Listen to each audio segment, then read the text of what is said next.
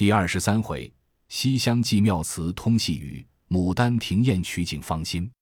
话说贾元春自那日幸大观园回宫去后，便命将那日所有的题咏，命探春依次抄录妥协，自己编次，续其优劣。又命在大观园乐时，为千古风流雅士。因此，贾政命人各处选拔精工名将，大观园磨石捐字。贾珍率领贾蓉、贾平等监工，因贾强又管理着文官等十二个女系并行头等事，不大得便。因此，贾珍又将贾昌、贾玲换来监工。一日，汤腊丁珠动起手来，这也不在话下。且说那个玉皇庙并达摩庵两处，一般的十二个小沙弥并十二个小道士，如今挪出大观园来。贾政正想着要打发到各庙去居住，不想后街上住的贾琴之母周氏，正盘算着也要到贾政这边谋一个大小事务与儿子管管，也好弄些银钱使用。可巧听见有这件事，便坐轿子来求凤姐。凤姐因见他素日不大拿班做事的，便依允了。想了几句话，便回王夫人说：“这些小和尚倒是万不可打发到别处去，一时娘娘出来就要承应。倘或散了火，若再用时，可是又费事。依我的主意，不如将他们竟送到咱们家庙铁剑寺去，月间不过派一个人拿几两银子去买柴米就完了。说声用，走去叫来，一点不费事的。”王夫人听了，便伤之于贾政。贾政听了。笑道：“倒是提醒了我。”就这样，及时唤贾琏来。当下贾琏正同凤姐吃饭，一闻呼唤，不知何事，放下饭便走。凤姐一把拉住，笑道：“你且站住，听我说话。若是别的事，我不管；若是为小和尚们的那事，好歹依我这么着。如此这般，教了一套话。”贾琏笑道：“我不知道，你有本事你说去。”凤姐听了，把头一梗，把筷子一放，腮上似笑不笑的，瞅着贾琏道：“你当真的是玩话？”贾琏笑道：“西廊下五嫂子的儿子元儿来求了我两三遭，要个事情管管，我依了，叫他等着。好容易出来这件事，你又夺了去。”凤姐笑道：“你放心，园子东北角上，娘娘说了，还叫多多的种松柏树，楼底下还叫种些花草等物。”这件事出来，我保管叫云儿管这件工程。贾琏道：“果然这样也罢了，只是昨晚上我不过是要改个样，你就扭手扭脚的。”凤姐听了，嗤的一声笑了，向贾琏啐了一口，低下头便吃饭。贾琏一径笑着去了。到了前面，见了贾政，果然是小和尚一事。贾琏便依了凤姐主意，说道：“如今看来，晴儿倒大大的出息了。”这件事竟交与他去管办，横竖照在里头的规例，每月叫钱儿支领就是了。贾政原不大理论这些事，听贾琏如此说，便如此依了。贾琏回到房中，告诉凤姐儿，凤姐即命人去告诉周氏，贾琴便来见贾琏夫妻两个，感谢不尽。凤姐又作请央贾琏先支三个月的，叫他写了领字，贾琏批票，画了押。当时发了对牌出去，银库上按数发出三个月的供给来，白花花二三百两。贾琴随手拈一块，料与掌平的人，叫他们吃了茶罢。于是命小厮拿回家，与母亲商议。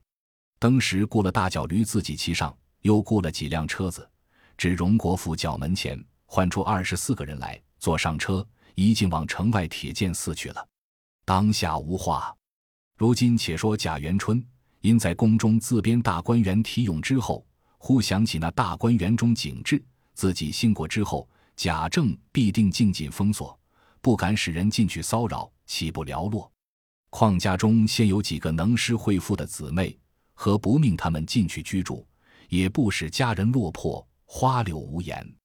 却又想到宝玉自幼在姊妹丛中长大，不比别的兄弟，若不命他进去，只怕他冷清了，一时不大畅快。未免贾母、王夫人愁虑，须得也命他进园居住方妙。想必遂命太监下中到荣国府来，下一道谕，命宝钗等只管在园中居住，不可禁约封顾。命宝玉仍随进去读书。贾政王夫人接了这玉，待夏中去后，便来回明贾母，遣人进去各处收拾打扫，安设帘幔床帐。别人听了还自有可，唯宝玉听了这玉，喜得无可不可。正和贾母盘算要这个弄那个，忽见丫鬟来说：“老爷叫宝玉。”宝玉听了，好似打了个焦雷，当时扫去兴头，脸上转了颜色，便拉着贾母扭得好似牛骨儿堂，杀死不敢去。贾母只得安慰他道：“好宝贝，你只管去，有我呢。他不敢委屈了你。况且你又做了那篇好文章，像是娘娘叫你进去住，她吩咐你几句话，不过不教你在里头淘气。她说什么，只好生答应着就是了。一面安慰，一面换了两个老嬷嬷来，吩咐好生带了宝玉去，别叫他老子吓着他。老嬷嬷答应了。”宝玉只得前去，一步挪不了三寸，蹭到这边来。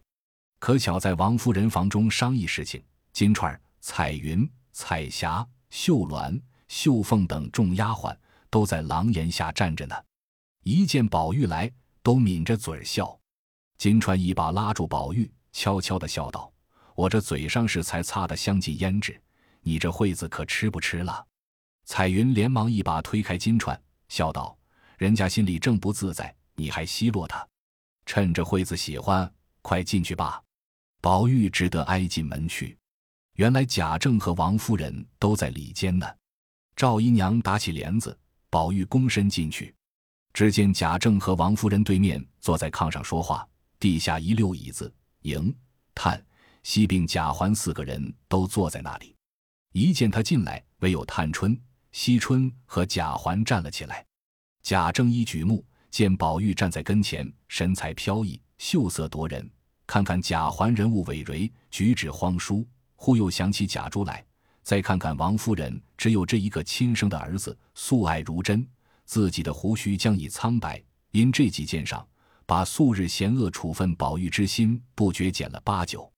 半晌，说道：“娘娘吩咐说，你日日外头西游，见此疏懒，如今叫尽管你。”同姊妹在园里读书写字，你可好生用心习学。若再不守分安常，你可仔细。宝玉连连的答应了几个事，王夫人便拉他在身旁坐下，他子弟三人依旧坐下。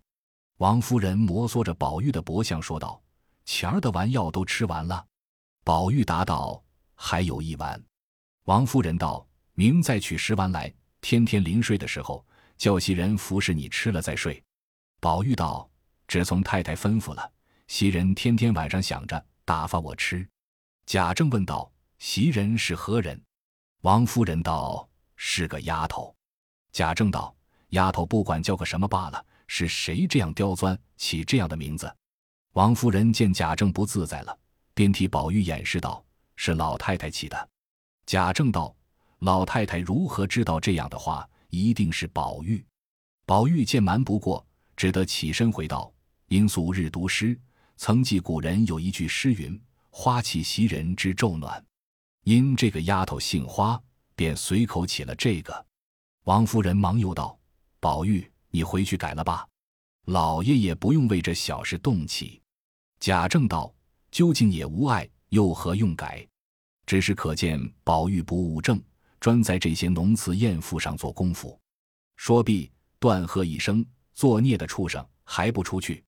王夫人也忙道：“去吧，只怕老太太等你吃饭呢。”宝玉答应了，慢慢的出去，向金钏笑着伸伸舌头，带着两个老嬷嬷一溜烟去了。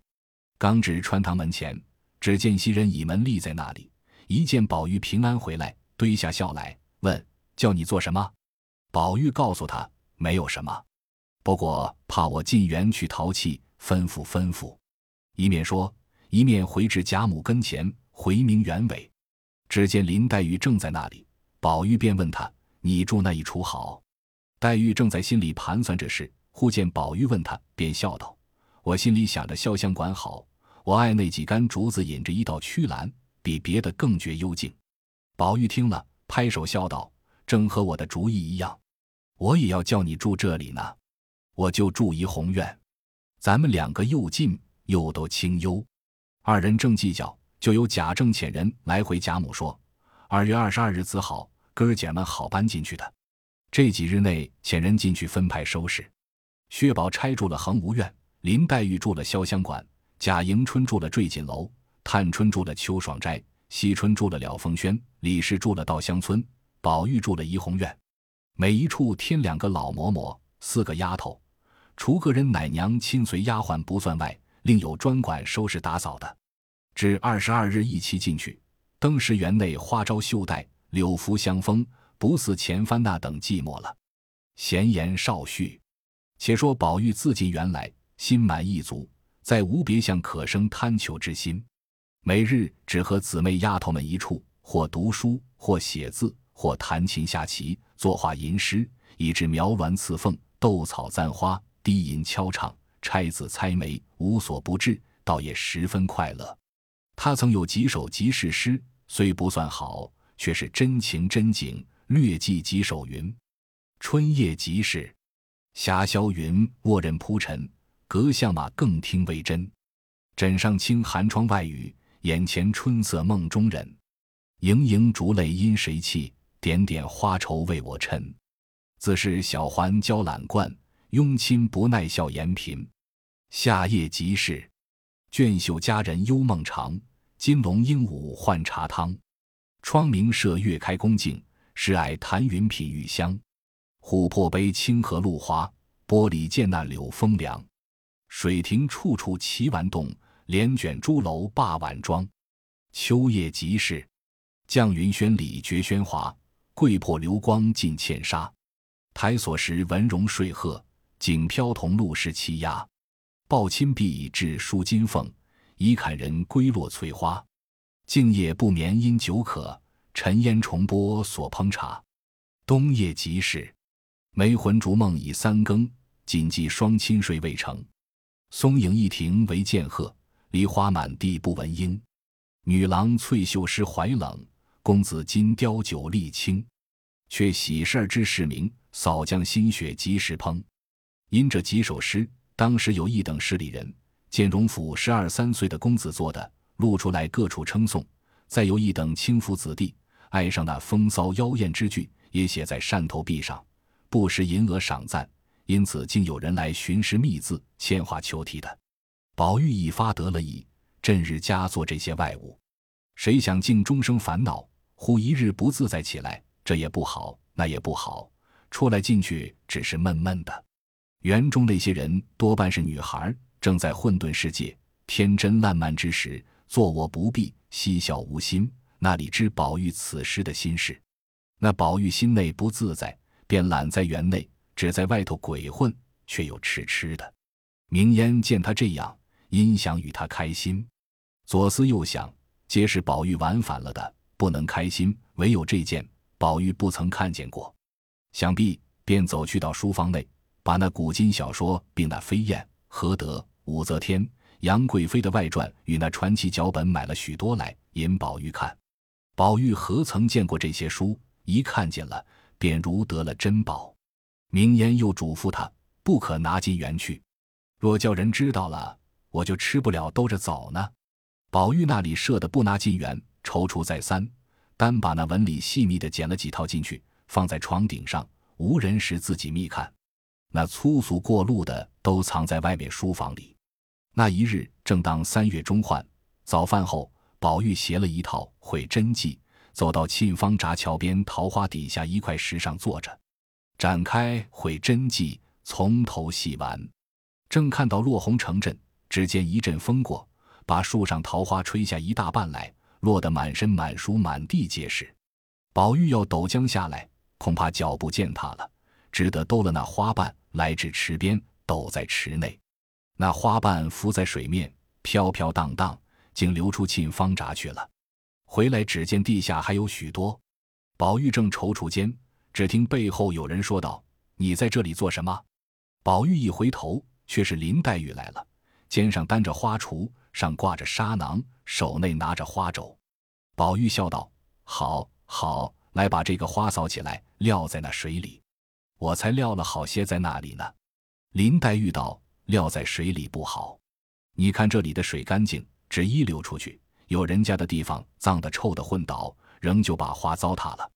那犄角上我有一个花种，如今把它扫了，装在这绢袋里，拿土埋上，日久不过随土化了，岂不干净？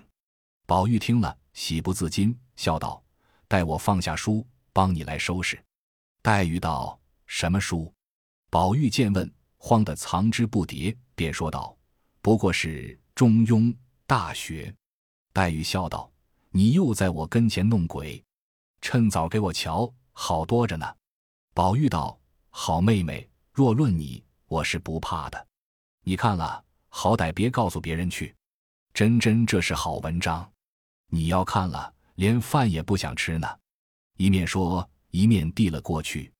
黛玉把花具且都放下，接书来瞧，从头看去，越看越爱，不顿饭功夫。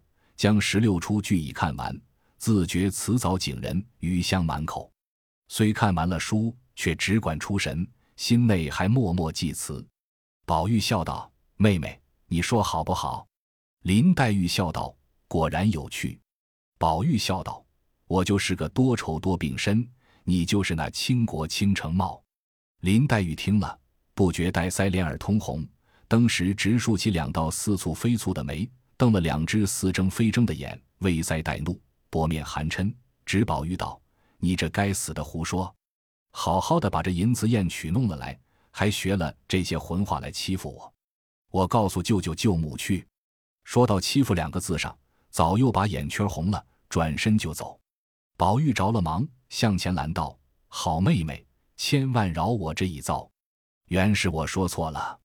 若有心欺负你，命我掉在池子里。”交个癞头猿吞了去，变个大旺八。等你名做了一品夫人，病老归西的时候，我往你坟上替你驮一辈子的悲去。说的林黛玉嗤的一声笑了，揉着眼睛，一面笑道：“一般也下的这个调，还只管胡说。呸！原来苗不秀是个银样蜡枪头。”宝玉听了，笑道：“你这个呢？我也告诉去。”林黛玉笑道：“你说你会过目成诵。”难道我就不能一目十行吗？宝玉一面收书，一面笑道：“正经，快把花埋了吧，别提那个了。”二人便收拾落花，正才掩埋妥协，只见袭人走来说道：“那里没找到，莫在这里来。那边大老爷身上不好，姑娘们都过去请安，老太太叫打发你去呢，快回去换衣裳去吧。”宝玉听了，忙拿了书，别了黛玉，同袭人回房换衣，不提。这里林黛玉见宝玉去了，又听见众姊妹也不在房，自己闷闷的正欲回房，刚走到梨香院墙角上，只听见墙内笛韵悠扬，歌声婉转，林黛玉便知是那十二个孩子演习戏文呢。只是林黛玉素昔不大喜看戏文，便不留心，只管往前走。偶然两句只吹到耳内，明明白白，一字不落，唱到是原来姹紫嫣红开遍。似这般都赋予断井推圆，林黛玉听了，倒也十分感慨缠绵，便只住步侧耳细听。又听唱道是良辰美景奈何天，赏心乐事谁家院。听了这两句，不觉点头自叹，心下自私道：原来戏上也有好文章，可惜世人只知看戏，未必能领略这其中的趣味。想必又后悔不该胡想，耽误了听曲子。再侧耳时。只听唱道：“则为你如花美眷，似水流年。”林黛玉听了这两句，不觉心动神摇。又听到：“你在幽闺自怜等句，一发如醉如痴，站立不住，便一蹲身坐在一块山子石上，细嚼如花美眷，似水流年八个字的滋味。”忽又想起前日见古人诗中有“水流花谢两无情”之句，又词中有“流水落花春去也”。天上人间之句，又兼方才所见《西厢记》中花落水流红，闲愁万种之句，都一时想起来，凑聚在一处，仔细忖度，不觉心痛神驰，眼中落泪。正没个开交处，忽觉背上击了一下，即回头看时，原来是且听下回分解。正是：庄臣修业心无疑，对岳林风恨有之。